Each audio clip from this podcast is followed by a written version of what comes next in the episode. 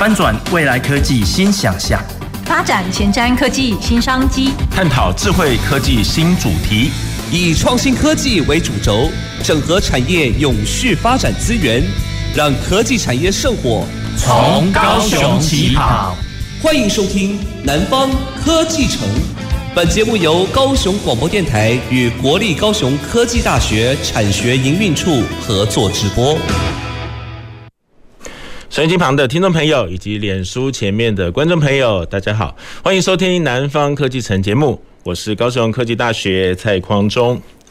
我们今天要来聊的医疗主题是生殖医学，哈，我我们想我们大家都知道，我们台湾的生育率好像有点惨哈，这个是总生育率是百分之一左右，好像已经是全世界。这个倒数算的话，第一名啊，好，所以这个呃，我记得以前马总统还说，这个已经是国安危机了，对不对？哈，所以我们台湾的这个人数越来越少，而且我知道在去年好像也达到一个黄金交叉，就是出生的人数已经少于。死亡的人数、嗯、好像已经连续两年了，连续两年了啊！所以，我们这个生殖医学是我们台湾现在我觉得非常重要的一个医学的项目，看可不可以帮助我们台湾改变一下啊，我们之前这个少子化的这些问题哈。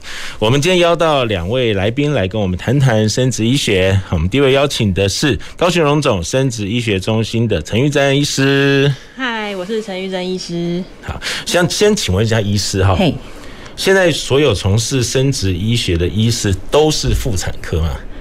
呃，其实不是哎、欸。哦，不是哦。对，因为呃，以广义的来讲，虽然说呃，我们提供生殖医疗的第一线接触到这个需求的可能是妇产科医师，可是除了妇产科医师以外，就是我们也会有一些男性的病人啊，他可能需要借助泌尿科的帮忙。泌尿科对，还有或是一些有呃自体免疫疾病的病人，他们可能也会需要呃风湿免疫科的协助。嗯哼。然后还有一些，因为在求子的这条路上，其实有些人就是已经走了非常漫长的道路，那可能也是身心俱疲。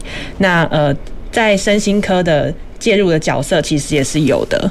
哦，身心科。对。哦，对吧？然后呃，其他的话就是包含了呃，营养师的话，他也可以给我们一些协助来处理一些、哦、营养的一些帮助。嗯、对哦，所以想到生子，当然直觉想到妇产科。其实要让一对夫妻得到好的帮助，真的要蛮多多团队的一个团队一起的协助。嗯、是好，那我们第二位来宾邀请的是魁克生技的杨博钧执行长。大家好，我是 Eric。啊，请问执行长哈，在魁克生技所主要的业务项目是包括哪一些部分？呃，其实奎克生技它主要的项目有有两大部分，一个是癌症的检测，哦，癌症，另外一个是生殖医学的这个检测，发展生殖医学的检测。是啊，那我们现在在奎克生技其实有两大的主轴，那也因因此这两大的主轴，我们有呃衍生出两个公司。啊，一个叫是 Inti Labs，然后另外一个是 Phyros，也是未来是做癌症早筛的这一块。那奎克本身未来呃它的开发的一些技术是癌症检测这一块。对，所以癌癌症跟这个生殖医学都是现在台湾 非常重要的医学项目哈。是是是。也请教一下执行长，嗯，您来观察哈，台湾为什么现在这个医疗产这个生殖医疗这个产业市场越来越大？当然我们可以想象，就是说现在我们都晚婚。对不对？好，然后这个呃，之前也听说什么塑化剂啊等等的问题哈。为什么现在这个生殖医学的需求量变这么大？是呃，这个其实我我觉得可以归类到几个原因，可能有五个原因。呃，第一个就是不孕症的人口越来越多。是。那呃，我们来想这几个数字，就是每四对的情侣或者是呃夫妻的话，有一对就会有不孕症的问题。四分之一。对对对对对。哈哈。那你想我们。最大的疾病的杀手是心脏病，呃，大概全世界呃每六个人才会有一个人。那你看不孕症就是每四对就会有一对，哇，所以比例很高。所以它是蛮严重的。是。那这个不孕症的原因呢？呃，其实就是造成这个市场的趋势是成长。嗯哼。那美国有一个教授，他是呃 Mount Sinai University 的一个教授，叫 Shanna Swan，他预计说二零四五年有五成以上的夫妻需要人工受孕。二零四五年，所以大概在二十几年后。对对对，二大概二十五年以后，二十二十三年以后，一半，一半就需要人工受孕。那这个就是我们他他，因为他本身就是一个环境呃污染的这个教授，嗯哼，他觉得说就是我们造成这个环境的污染，让他让这个呃不孕症会越来越高。那我们我想陈医师这边应该了解，像呃呃对岸过来的这些呃准妈妈，嗯，其实都大部分都比较年轻，对。对，都比台湾人台湾现在要去做不孕症这一块年轻很多，这是第一个原因。嗯，呃，那第二个原因就是。呃现在呃，妇女她想要追求自己的一些梦想事业，哦，所以她会把选择就是把呃成家还有生孩子这些这方面延后，对、嗯、delay mother 追求自己的事业。对对对，像像我我想，假如说我太太，嗯，她其实很优秀，可是我把他骗了，然后呢 那在家里。生儿育女，如果他自己出来工作的话，嗯哼，我觉得他一定比我优秀很多。是，这样我讲回去就不会被骂。啊、然后这是第一个，然后第三个就是我们现在有多元化的家庭的组成。嗯哼，然后第四，呃，我们对这个不孕症越来越能接受，它其实是生理上的一个问题，所以在法规面也开始呃比较 open，比较呃开放一点，所以法规上面有一些通融，所以会造成这个呃这个整个。呃，趋势也越来越好。第五就是呃，我们的技术越来越好。嗯哼，呃、这个呃呃，生殖医学的技术越来越好。所以这五大原因，我觉得就是让这个整个趋势呃一直在成长。呀，不过刚刚经常讲到，现在大约四分之一，未来会到二分之一。是，是，是。所以我们面对到现在不只是我觉得生活形态的改变，年龄哈越来越长，然后污染、塑化剂什么 PM 二点五，然后大家生活压力大。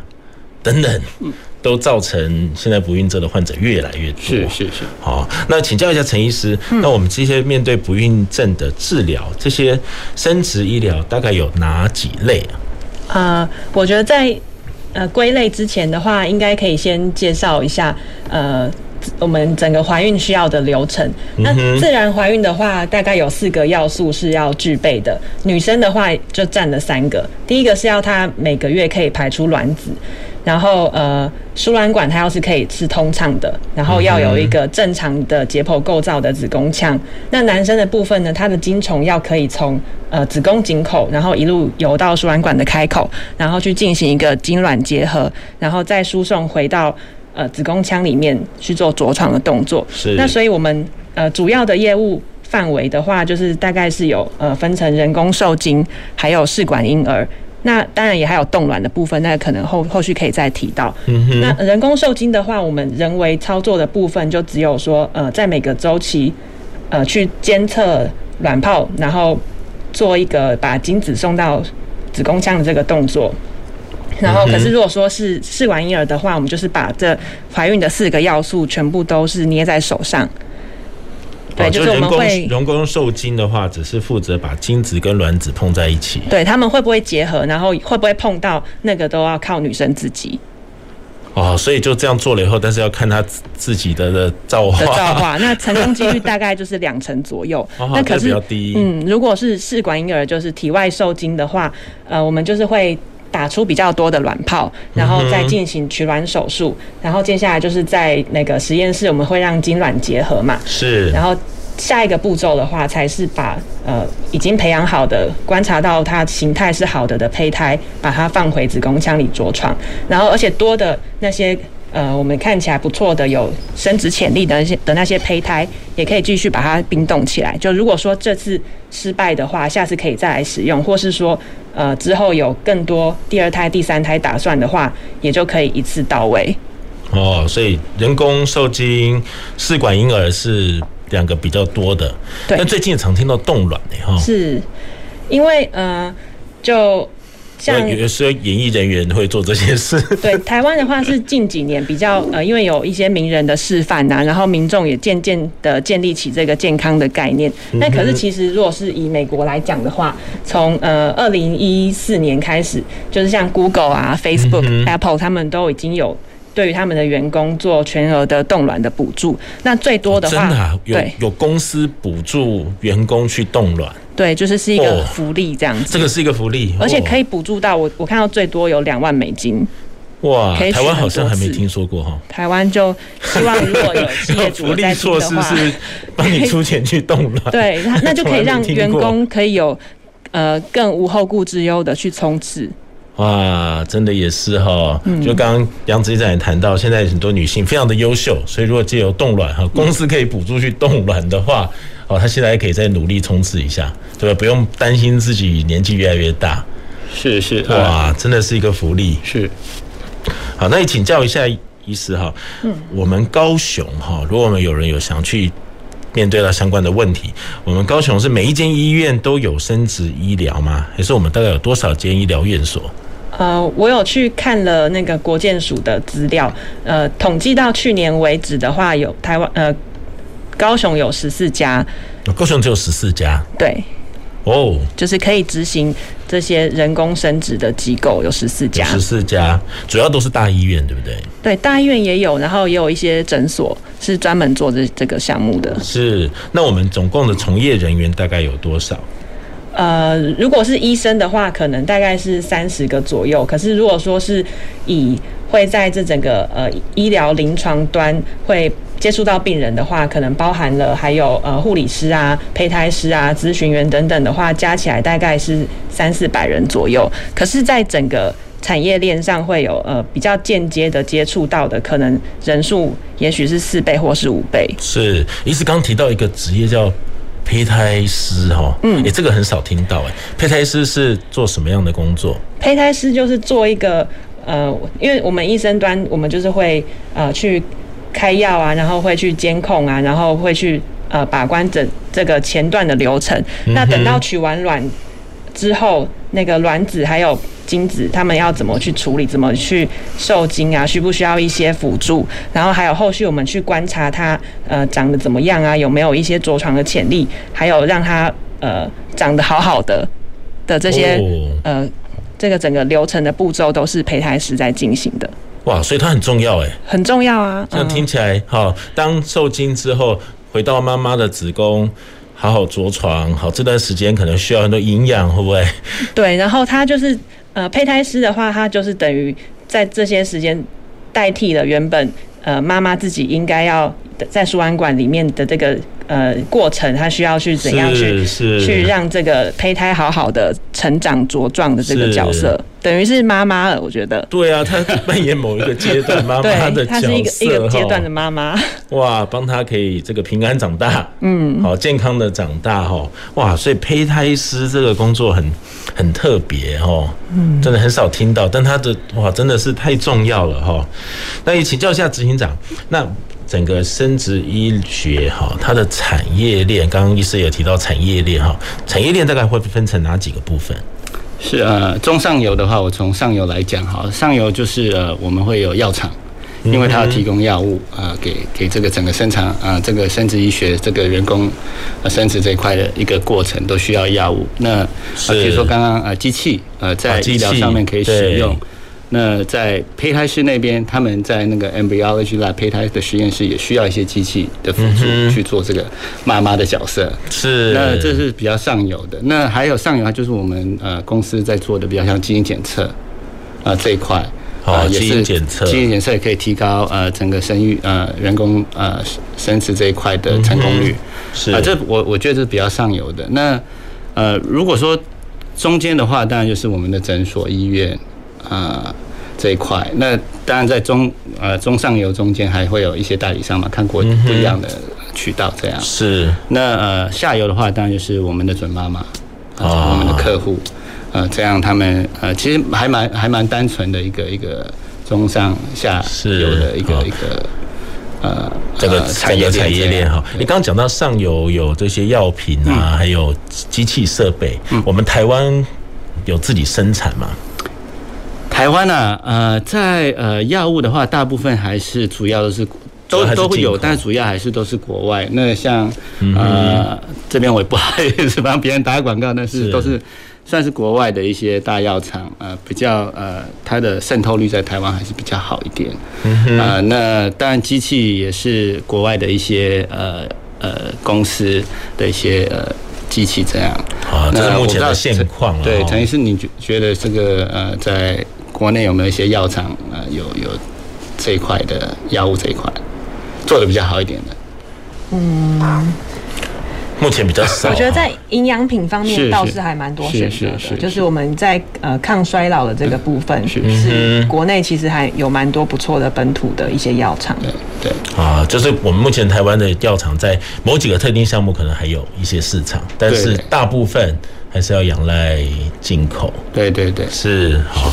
那你请教一下陈医师，嗯嗯，因为我觉得生殖医学哈这集其实我觉得，我相信可能很多的听众都会很仔细的听哈，因为我们可能面对刚讲到四分之一或又是二分之一嘛哈，我们可能都很想听听看啊，到底现在的新的这个医疗的趋势是什么？我们未来要如果有需要的话，要怎么样可以来帮自己找到适合的医师哈？因为我知道我们刚刚讲到台湾现在生育率百分之一。一哈，有一个数字是今年新生儿只有十六万多，好，十六万多，而且生殖哈，人工生殖的宝宝其实已经破万了，对，好，所以人工生殖宝宝越来越多哈，所以它对于人口的贡献也很重要哈。那请医师谈一下，我们现在台湾生殖医疗这几年的发展的状况怎么样？呃，就是因为。呃，像刚刚那个执行长有讲到嘛，就是呃晚婚啊，跟年龄的的因素，然后还有就是环境啊，跟压力的铺路，这些都是会让生育这件事情变得很困难重重，然后比例上也很高。那呃，就是刚刚的那个呃教授提到的数字，就是台湾现在每十七个新生儿里面就有一个是经由人工生殖所。催生出来的宝宝，十七分之一，对，十七分之一，十七分之一，嗯哼，对，所以这个需求是很大的。那呃，如果要做一个就是数字上的一个概念给大家的话，就是如果说呃，现在我们有的。资料最新是更新到二零一九年嘛？那二零一九年全台湾做的人工生殖的周期数是大概四万四千多个。那相比的在五年前的两万两千多个，它已经是 double 的成长了。所以需求真的是非常的火热。是，对。为什么会忽然间 double 啊？呃，最近压力更大，还是疫情啊？还是有补助？对，这个非常非常重要，但是因为我们现在目前还没有拿到去年的的更新的资料，可是就是因为从去年七月一号开始就卫福部有补助嘛，然后所以就真的把很多原本是因为有经济局限的一些夫妻，他们都可以呃因此呃雨露雨露均沾的受惠到，然后就可以被有有动力可以可以出来做这件事情，对啊，然后呃就是。补助这件事情的话，它呃其实是也是有条件限制的，除了数量以外，还有对对对年龄有限制，对胚胎植入的数数量也会有限制。那嗯、我们就是会对胚胎数量有限制的这件事情，是因为希望减少双胞胎或是多胞胎的发生率。哦。以前我们好像都听说这个试管婴儿，然后或者是一次就是生双胞胎，也觉得蛮好这样子。对，可是其实甚至还有三胞胎、四胞胎的，对不对？对，但是其实，在照护上，不管说是周产期啊、怀孕期间，或是后续他生出来之后，其实真的是问题会相对多一点。所以，不管说是在呃，对于政府财政的角色，或是说对对我们呃医病双方，我们都希望，如果是在条件允许下，可以是单胚胎的植入。那要做一个，这样会不会失败率比较高啊？所以就是要精准啊，要精准，对，要一杆进洞就是要精准，一杆进洞。医师可不可以先帮我们讲一下刚刚讲到那个补助，好不好？那个补助目前的方案是什么？我们可以听清楚一点，有需要赶快去申请。哦，就呃，它是对于四十五岁以下的不孕症的夫妻就可以提供补助。夫妻都要四十五岁吗？还是？呃太太就可以，因为像刚刚讲到的怀孕的四大要素，有三个 都捏在 太太的手上。对，所以太太她是其实女方的不孕症的因素是占的真的比较多。OK，对，老化真的是一个关键呐。嗯哼，对，然后呃，其实现在不管说是四十岁以上或以下，第一次的补助试管婴儿都可以有十万块。十万块，对，只是说我们第一次大概要花多少钱？那他补助十万，台湾平均大概是十五万左右做一次的的疗程。哦，所以第一次大约十五万，那政府补助十万，对啊，欸、听起来蛮好的，不无小补，不无小补，真的。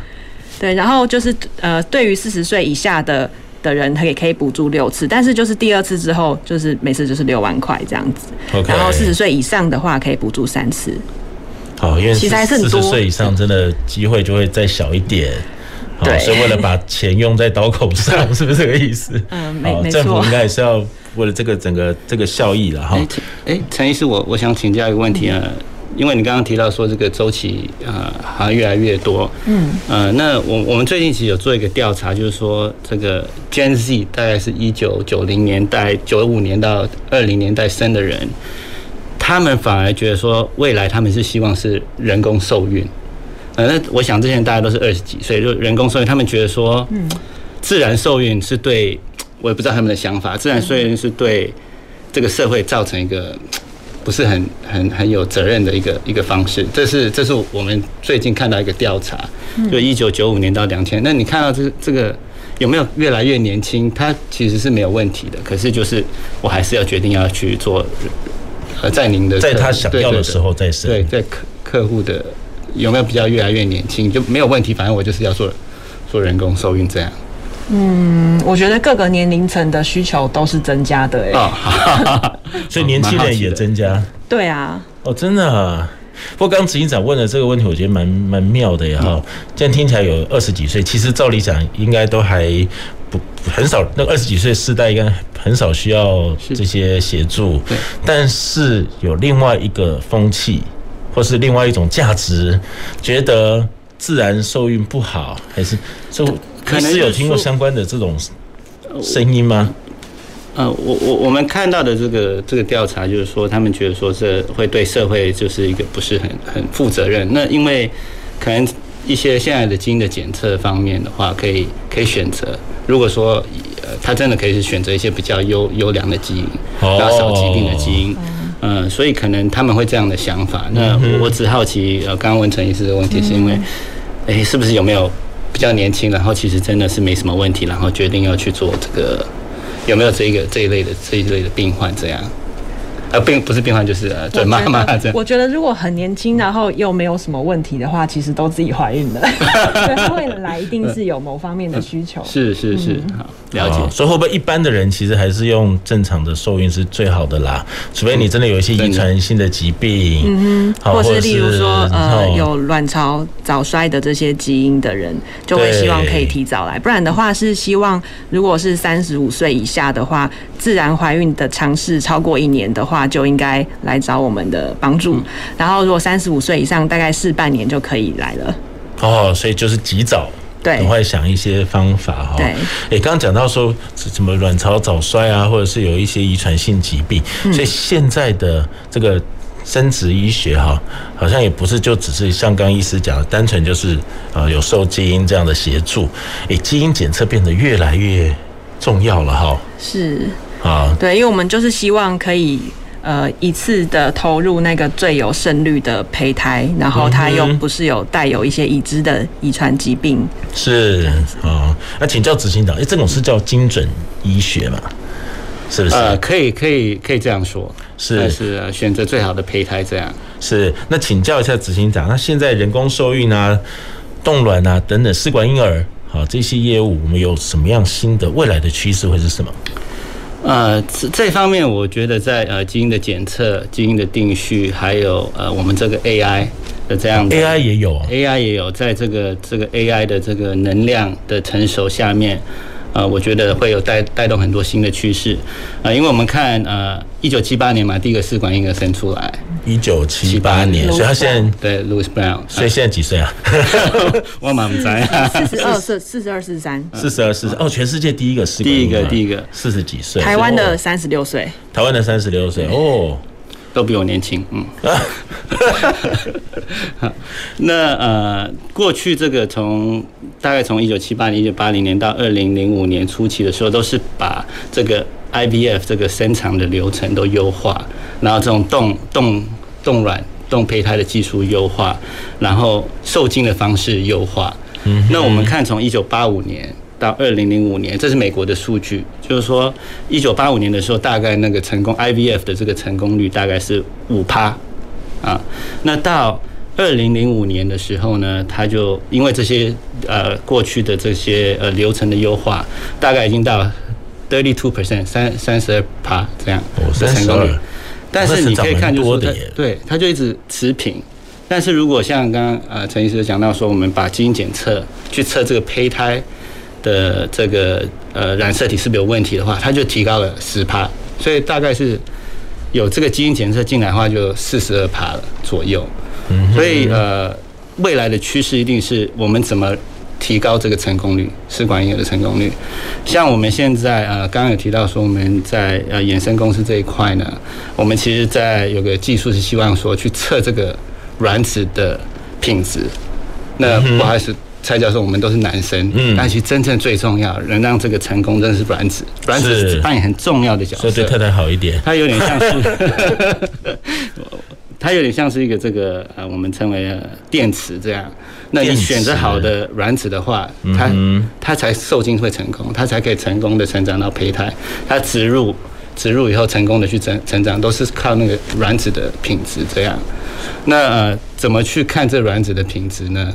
其实呃，现在没有办法，都是用一些影像啊，呃，所以这是 AI 重要的地方。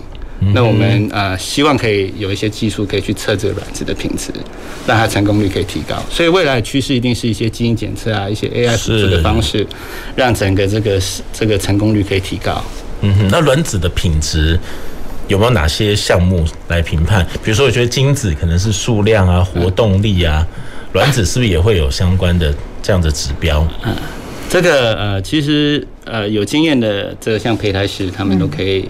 大概判断，可是真的是每颗卵子都大概长得有点类似，很难去、嗯、去。还是要靠基因。对对对，呃，也因为也也没有办法靠近，因为你你取卵以后，可能在两个小时内就要把它冻起来了，不然它会老化。嗯哼，呃、哇。所以我们的一些想想的方法就是，呃，其中一个技术，像 Stanford 有个技术，就是说它测它的卵子的硬度和硬度，如果太软，太硬都不行。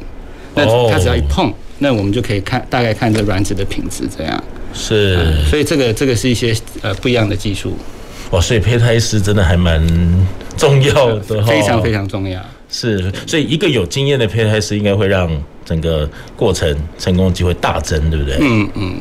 哦，所以我们刚刚谈到这个整个生殖医学哈，我们可能之前是想到医师哈，刚在介绍产业才发现，其实让药品啊、设备啊，这个我们都可以比较好理解。但其中有一个很关键的角色，啊，刚刚我们医师形容是某一段时间的妈妈哈，好，就是这个胚胎师。好，我我是第一次听到这个这样的工作哈，所以胚胎师的工作就是帮助胚胎哈，可以整个啊，刚刚讲到要整个。成功受孕的过程当中啊，他所需要的我们都可以帮他。好，那刚刚也谈到我们呃之前是比较从这个人工受精，好，那后来已经到试管婴儿啊，试管婴儿就可以把整个受孕的过程当中可以掌握的再好一点。好，这个人工受精只协助受精的这个部分，好，但是试管婴儿可以把环境也弄好，过程也弄好，是不是？好，我觉得整个啊，这个成成功的孕育出一个胎儿的机会就会增加非常非常的多。好，我们今天聊的是一个国安议题哈，这个不孕症哈。我们先休息一下，我们待会再回来。走进时光隧道，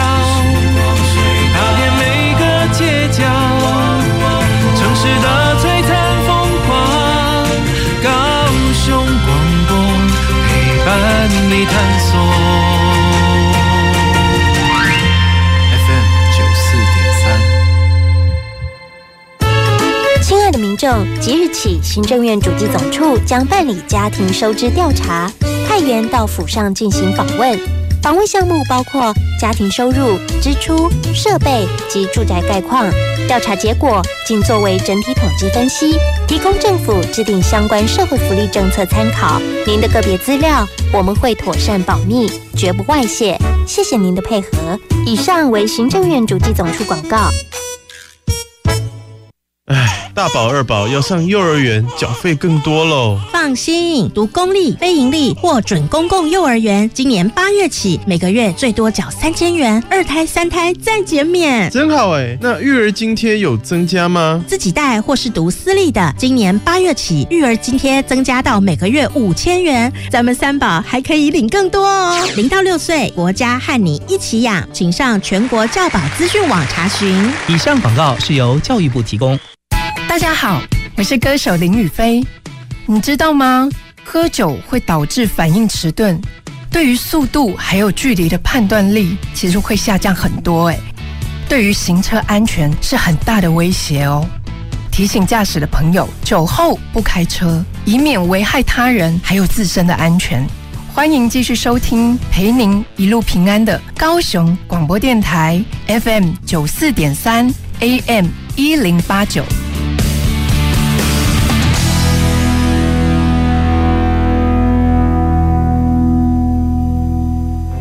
大家好，我是陈淑芳，今年八十三岁，已经打完第三剂 COVID-19 疫苗。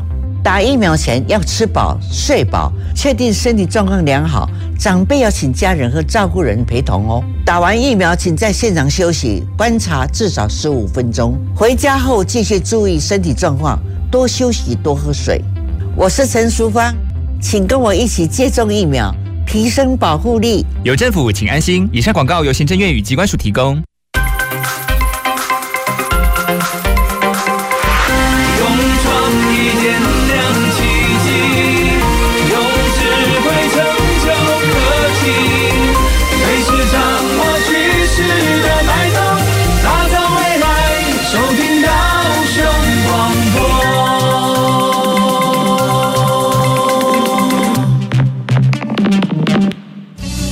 前瞻的，未来的，您现在所收听的是提供您最多科技产业新知的南方科技城。欢迎回到南方科技城节目。我们今天聊的医疗产业是生殖医学，哈，当然就面对到我们现在很多的不孕症的状况，让台湾现在的出生率只有百分之一啊，全世界倒数第一，哈，所以我们今天不是只是谈医疗，我们谈的是一个国安议题，哈，那些马总统说，好，这个少子化是国安议题，哈，真的是诶，哈，我觉得当以后的劳动力越来越少，我们整个社会的形态都会变很多。好，到时候大家都是老年人哈，年轻人变得更宝贵了。好，所以整个的医疗，好，生殖医疗这个项目就变得越来越重要。那我们今天请到的两位来宾，哈，一位是啊，在荣总的陈医师，好，另外是华科科技的啊杨执行长。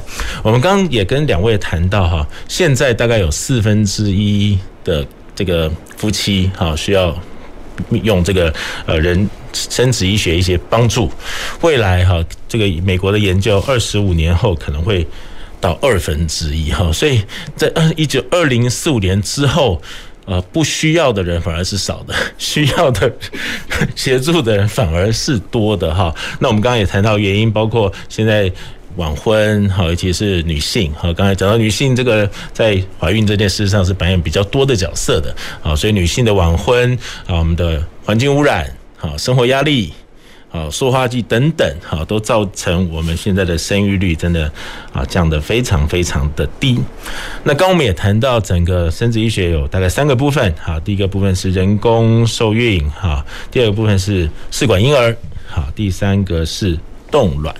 我们来再来分别请教一下两位，哈，未来人工受孕的趋势会是什么？执行长，未来国外啊等等。有什么发展的方向吗？嗯，这个呃，现在呃，其实国外呃，近几年来呃，在生殖医呃医学这一块呃，其实它发展的非常非常快。嗯，呃，我们目前看到有很多所谓的这个私募基金，呃，什么私募基金？呃，基金基金啊，它是跟很多有钱人募很多钱 然后我们他们就会去投资这些，不管是。产业链，刚才谈中上游，他们会去，呃，像中间那个那个诊所，他们去会买很多诊所，然后把它弄成有点像加盟那种方式，啊，然后专门来做对对对生殖医学，生殖医学。那也有在上游那边去，呃，你最近你可以看很多，呃，就是做机器的、做 medical device 的，去并购做基因检测的公司。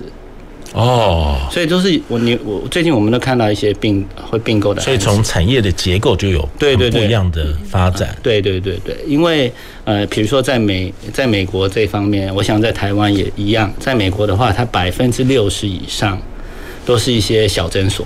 嗯哼。那呃，台湾其实呃，我们这个地方也有九十四家吧，九十几家。对。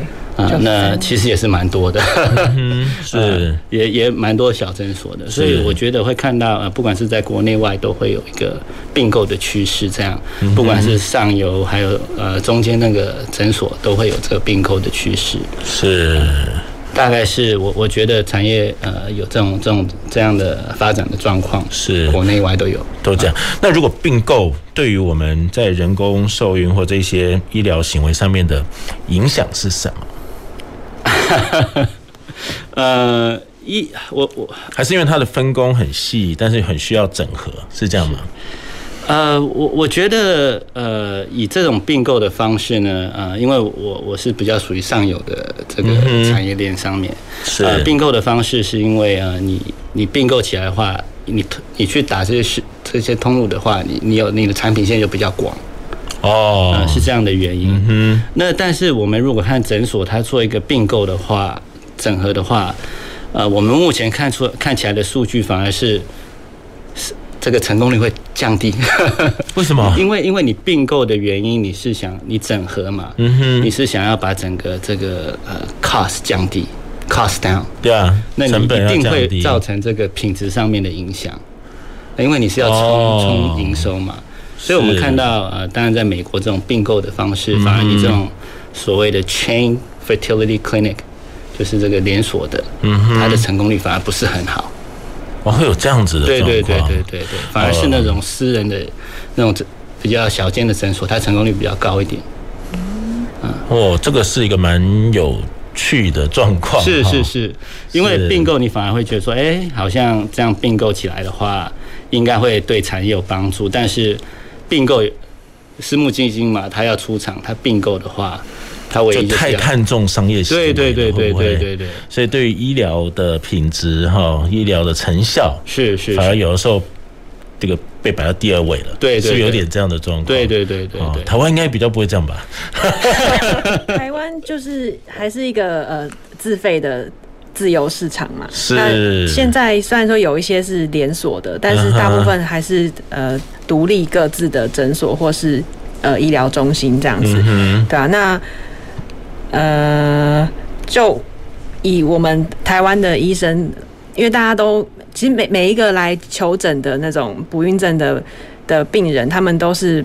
呃，一定是拿了很多的精力啊、时间，还有呃资源来做这件事。然后每次其实如果真的是宣告失败的时候，就看到那个他们的心情，其实我们是一样的沮丧，一样的失望。所以我们就是会想要把最多的可以决可以。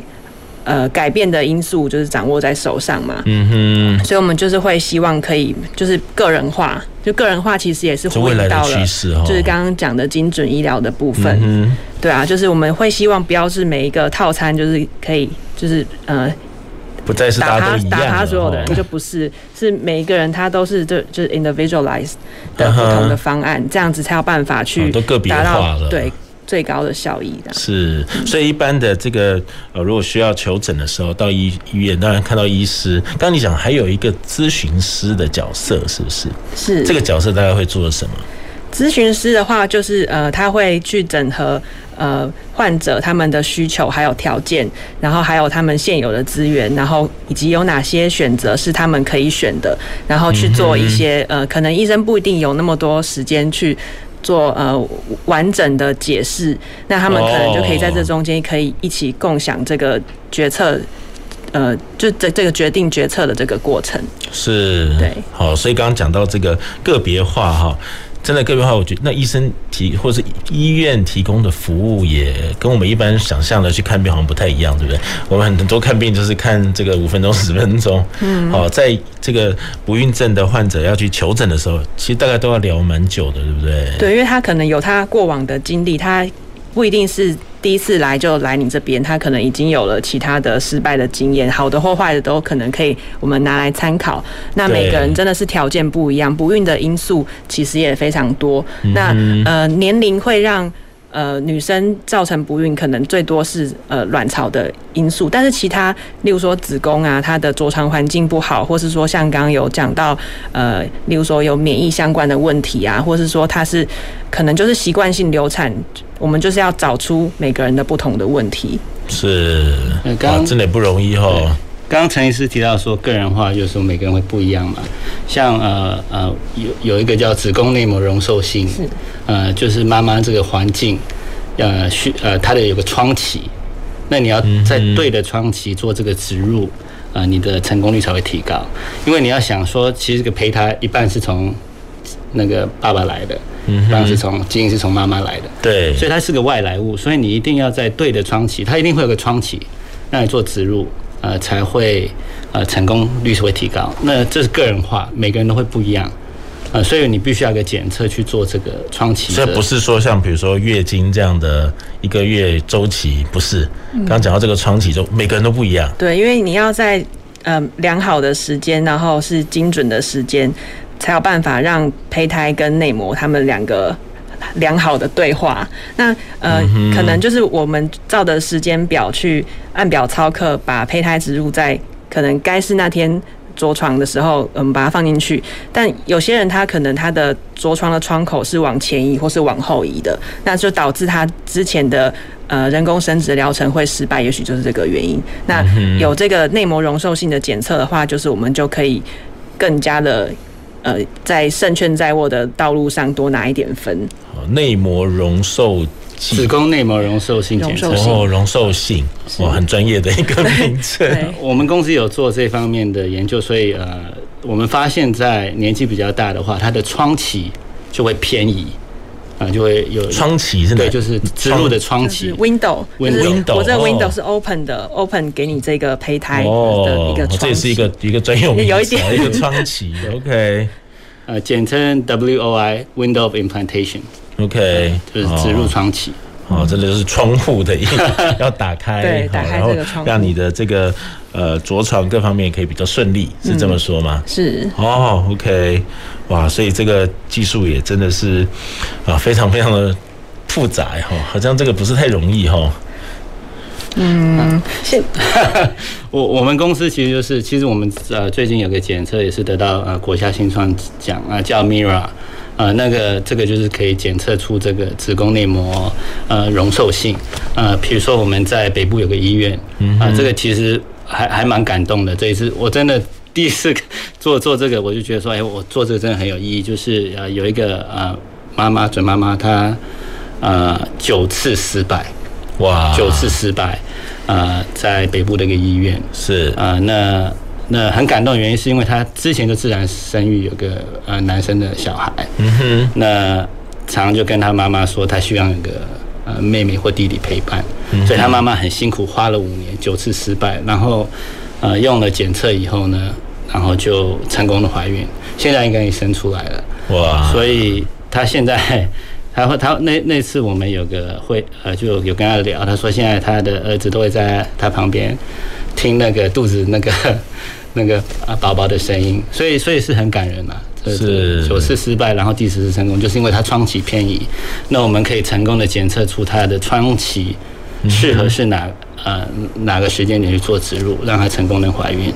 哇，对啊，每个环节都是。可以多拿一些分就就多拿这样子，因为像怀孕它不是像考试可能有差一点及格，或是或是五十九分、六十分这样子，它就是这零跟一百分而已。对，所以可以在什么环节就是多琢磨一点，然后我们就可以多加分一点的话都不会放过。真的，我有一个朋友，他也是很希望可以有孩子哦，就每就像刚刚医师讲的，他每次接到。判决书，嗯，真的像判决书一样哈。其实那个心情的起伏都非常非常的大，嗯，好，所以就刚刚医师讲，我们可以多做一点，做什么，然后加一点分数，啊，就可以让整个成功的机会再大一点，好，说不定就从零变一百了，是，好，说不定就成功了，对，可能就差那个临门一脚，是，好，诶，刚刚讲到整个这个医生殖医学哈，听起来我们台湾好像技术应该还不错吧？这真的还不错，真的还不错哈。医师可不可以讲一讲我们台湾这个呃这个整个程度不错的原因是什么？呃，就可能就除了刚刚讲到，我们就就会很龟毛嘛。就是在技术层面的话，其实我相信各国的医生应该都是有非常有实力的。对，那可是台湾它有点特别，就是呃我们一直以来都是自费的，然后又在这个自费的框架下。就是有非常多的这些人工生殖的机构，就是作为参考的话，台湾是有九十三家嘛，对。然后以对岸中国大陆来讲的话，统计到去年底，他们的呃所谓人类生殖辅助的医疗机构有五百二十三家，所以如果说是以人口密度去除的话，我们台湾的。呃，人工生殖机构的密度是他们的超过十倍，啊，所以就真的非常的竞争。是，对。然后呃，除了这个以外，就是我们也是比较可进性比较高。台湾的医疗就真的是很方便，不需要透过就是像欧美他们一定是要有转诊制度嘛，或是说英国可能公医制度等等的，就是你真的是进来，然后说我要看不孕症，其实都可以马上的得到医疗服务这样子，对啊，然后。所以就是医生也是可以呃很方便的就接触到病人，然后就是去针对他们不同的问题、不同的环节点去做呃适合的处理方式。所以台湾的怀孕率大概都比韩国啊、日本这些邻近的亚洲国家高了差差差不多十 percent 有。哦，所以我们台湾的技术、医师的水准。当然有胚胎师的水准，对，然后还有 就是台湾的很多像是奎克这样子的很优秀的本土的生殖公司，就是提供了一些这种平台，因为跟国国外的那些公司不一样，就是因为在地化嘛，所以呃，我们就是可以比较方便的沟通，然后快速的 feedback 这样子，就是可以呃，如果有什么问题或是疑问，就可以随时修正啊，然后改善这样。嗯哼，对，像我们呃高雄荣总自己。我们的生殖科有四位博士，然后我们也是像跟奎克公司也也有做 microRNA 的相关的研究，是在呃子宫内膜异位症的方面，然后跟其他的平台也是有一些进行中的研究方案。哇，所以高雄荣总的医师，呃，因为其实大部分的医师就可以去执业了了哈，所以高雄荣总好多医师都还是继续深造。拿到博士学位，对，希望可以更精进。对，哇，真的是很棒哈！所以听起来，我们台湾的这个医疗、生殖医疗哈，应该在全世界都算是呃蛮顶尖的哈。诶，那我们有可能让台湾成为国际上一个生殖医学的中心吗？国外有没有一些案例，他们会到台湾来？其实，在疫情之前，呃，海外的国际病人占台湾的生殖医疗服务的大概。有十分之一。哦，十分之一是外国人来，对，然后就是以呃港澳这些居多，嗯，日本的也有，其他国家也都有。是，嗯，那他们来除了我们技术好之外，还有没有别的原因？笑个短袜，今天好，对，到底有多多么的 跟国外比，我们价钱大概是别人多少啊？呃，像是跟香港比的话，香港他们有有很多不同的制度嘛。那如果说是以公立医院的一些呃私人服务来讲的话，大概平均是做一次十五万到三十万。那如果说是私立的医院那些医疗机构的话，就是看你那个医生的等级啊，然后大概从三十五万起跳。我听过有七十万的哦，哇。所以一次就要三十万、七十万，那台湾大概刚讲十五万，而且走进来就可以看到医生，嗯，对啊，不用被转来转去，不用等很久。是，所以外国人也是一样是十五万。呃，可能就是在一些检验项目上，他们多付的一些自费的钱，哦、对，我们健保还是有 cover 一些，对，是哦。那我们台湾目前跟这个国际交流的状况怎么样？我们整个产业跟国际交流的情形，可以请教一下执行长吗？呃，其实我觉得刚刚有提到啊，台湾这个我们的技术真的很棒，啊、呃，医疗上面的技术啊，像我我其实在美国住了二十年。哦，刚刚陈医师讲的很正确，我我还要哇听阿贝戏，还要转诊，这先去看一个呃所谓的那个普通医生，然后再转诊到骨科或怎样，这样可能要花一个多月两个月。哦，所以你要边痛边等。对对对，那你要再造一个什么 MRI，又要等，又要排。是。那其实我觉得这个我们的医疗技术真的很好，因为你看呃，刚陈陈医师提到他可能这样。一天可以看一百多诊，那美国可能一个医生看一天看八 八诊，所以你看我们的这个经验，其实就比比国外医师好很多。是。那我们如何去，不管是在医疗这边，或者是在产业上面、技术上面，啊、呃，我们我们一定要带到更高的一个层次。那呃，我我觉得就是说，所以我们现我我现在就觉得说，我们台湾应该有个台湾三点零啊。那这个三点零是呃，可能大家都可以觉得哦。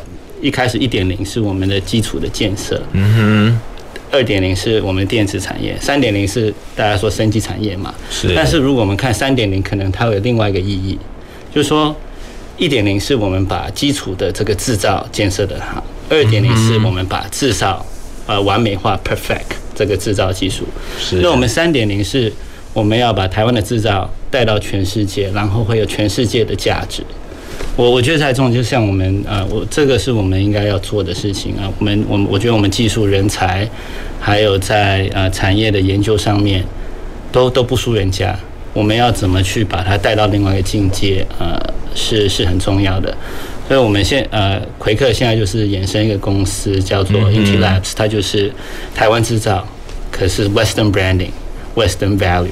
这个还是一个重重点啊。那研究都在台湾，制造也在台湾，但是我们是打美国和欧美，还有台湾，全世界直接放眼全世界了哦。对，因为我们人才真的很很好啊。像我我想啊，我们医师的的素质真的是世界一流，没有话说。是。那我们为什么在美国冻卵 大概是两万块美金，然后每个月呃大概要存放要放六百多块美金？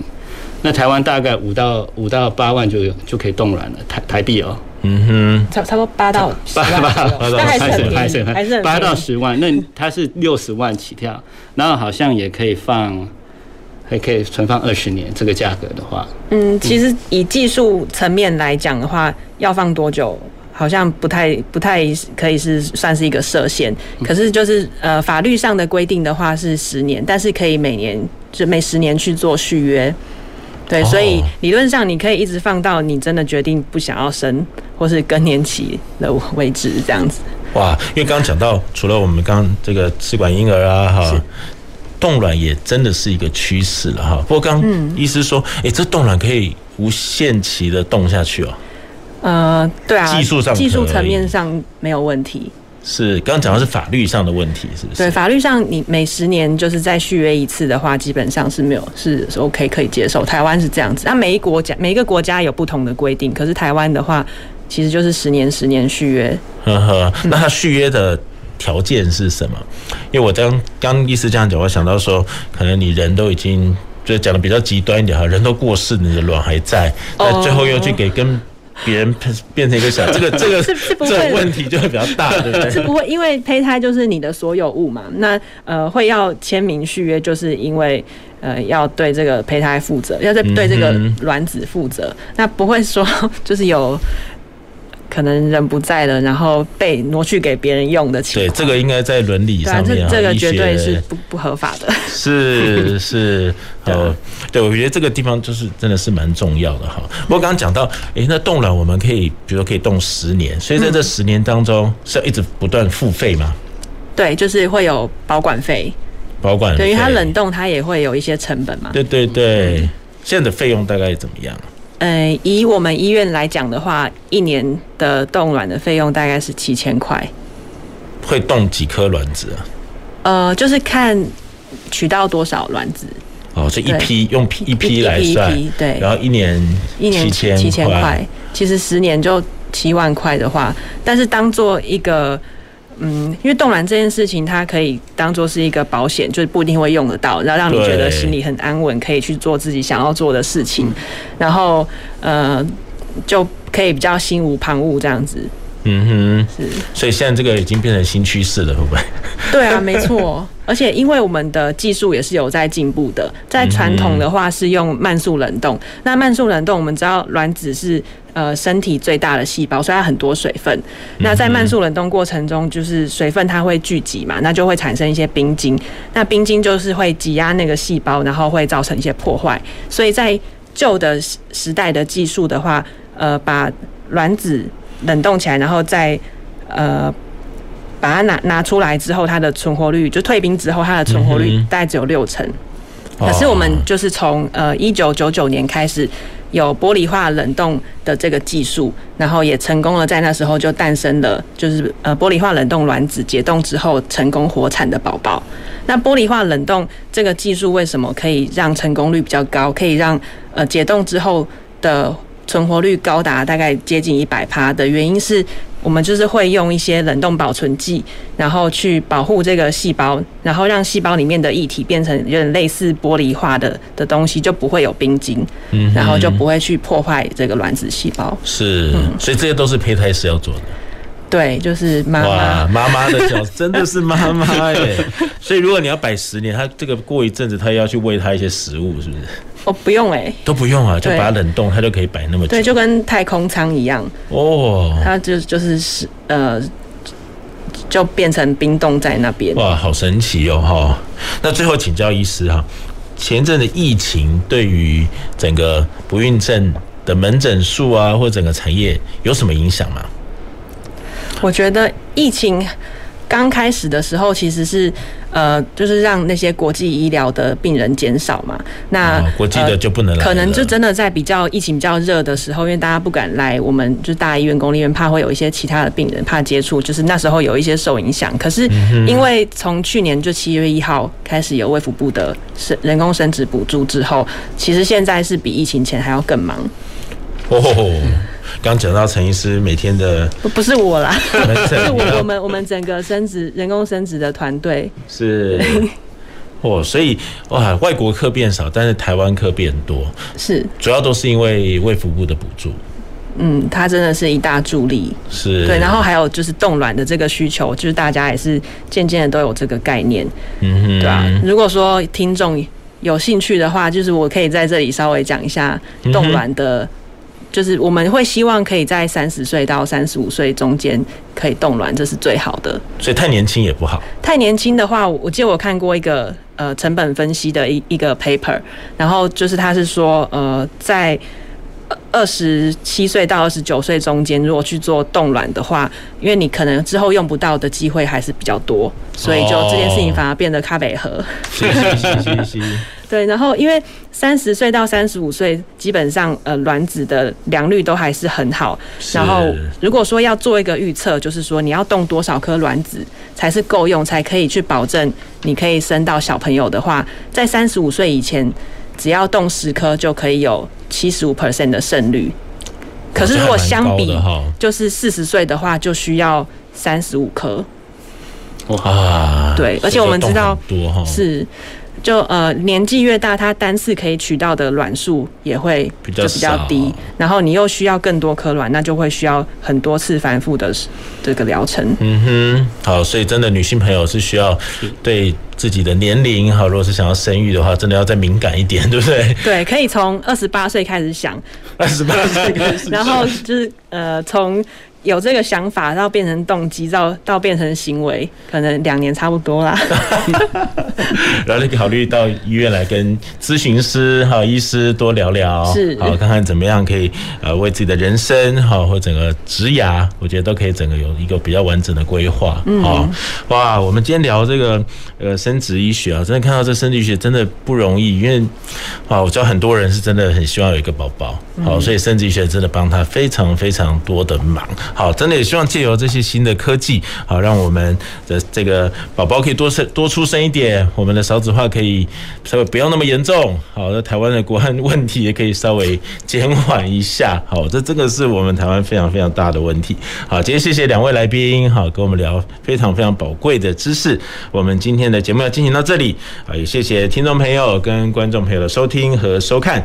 前瞻的科技的未来的南方科技城，下周二我们同一时间再会，拜拜。拜。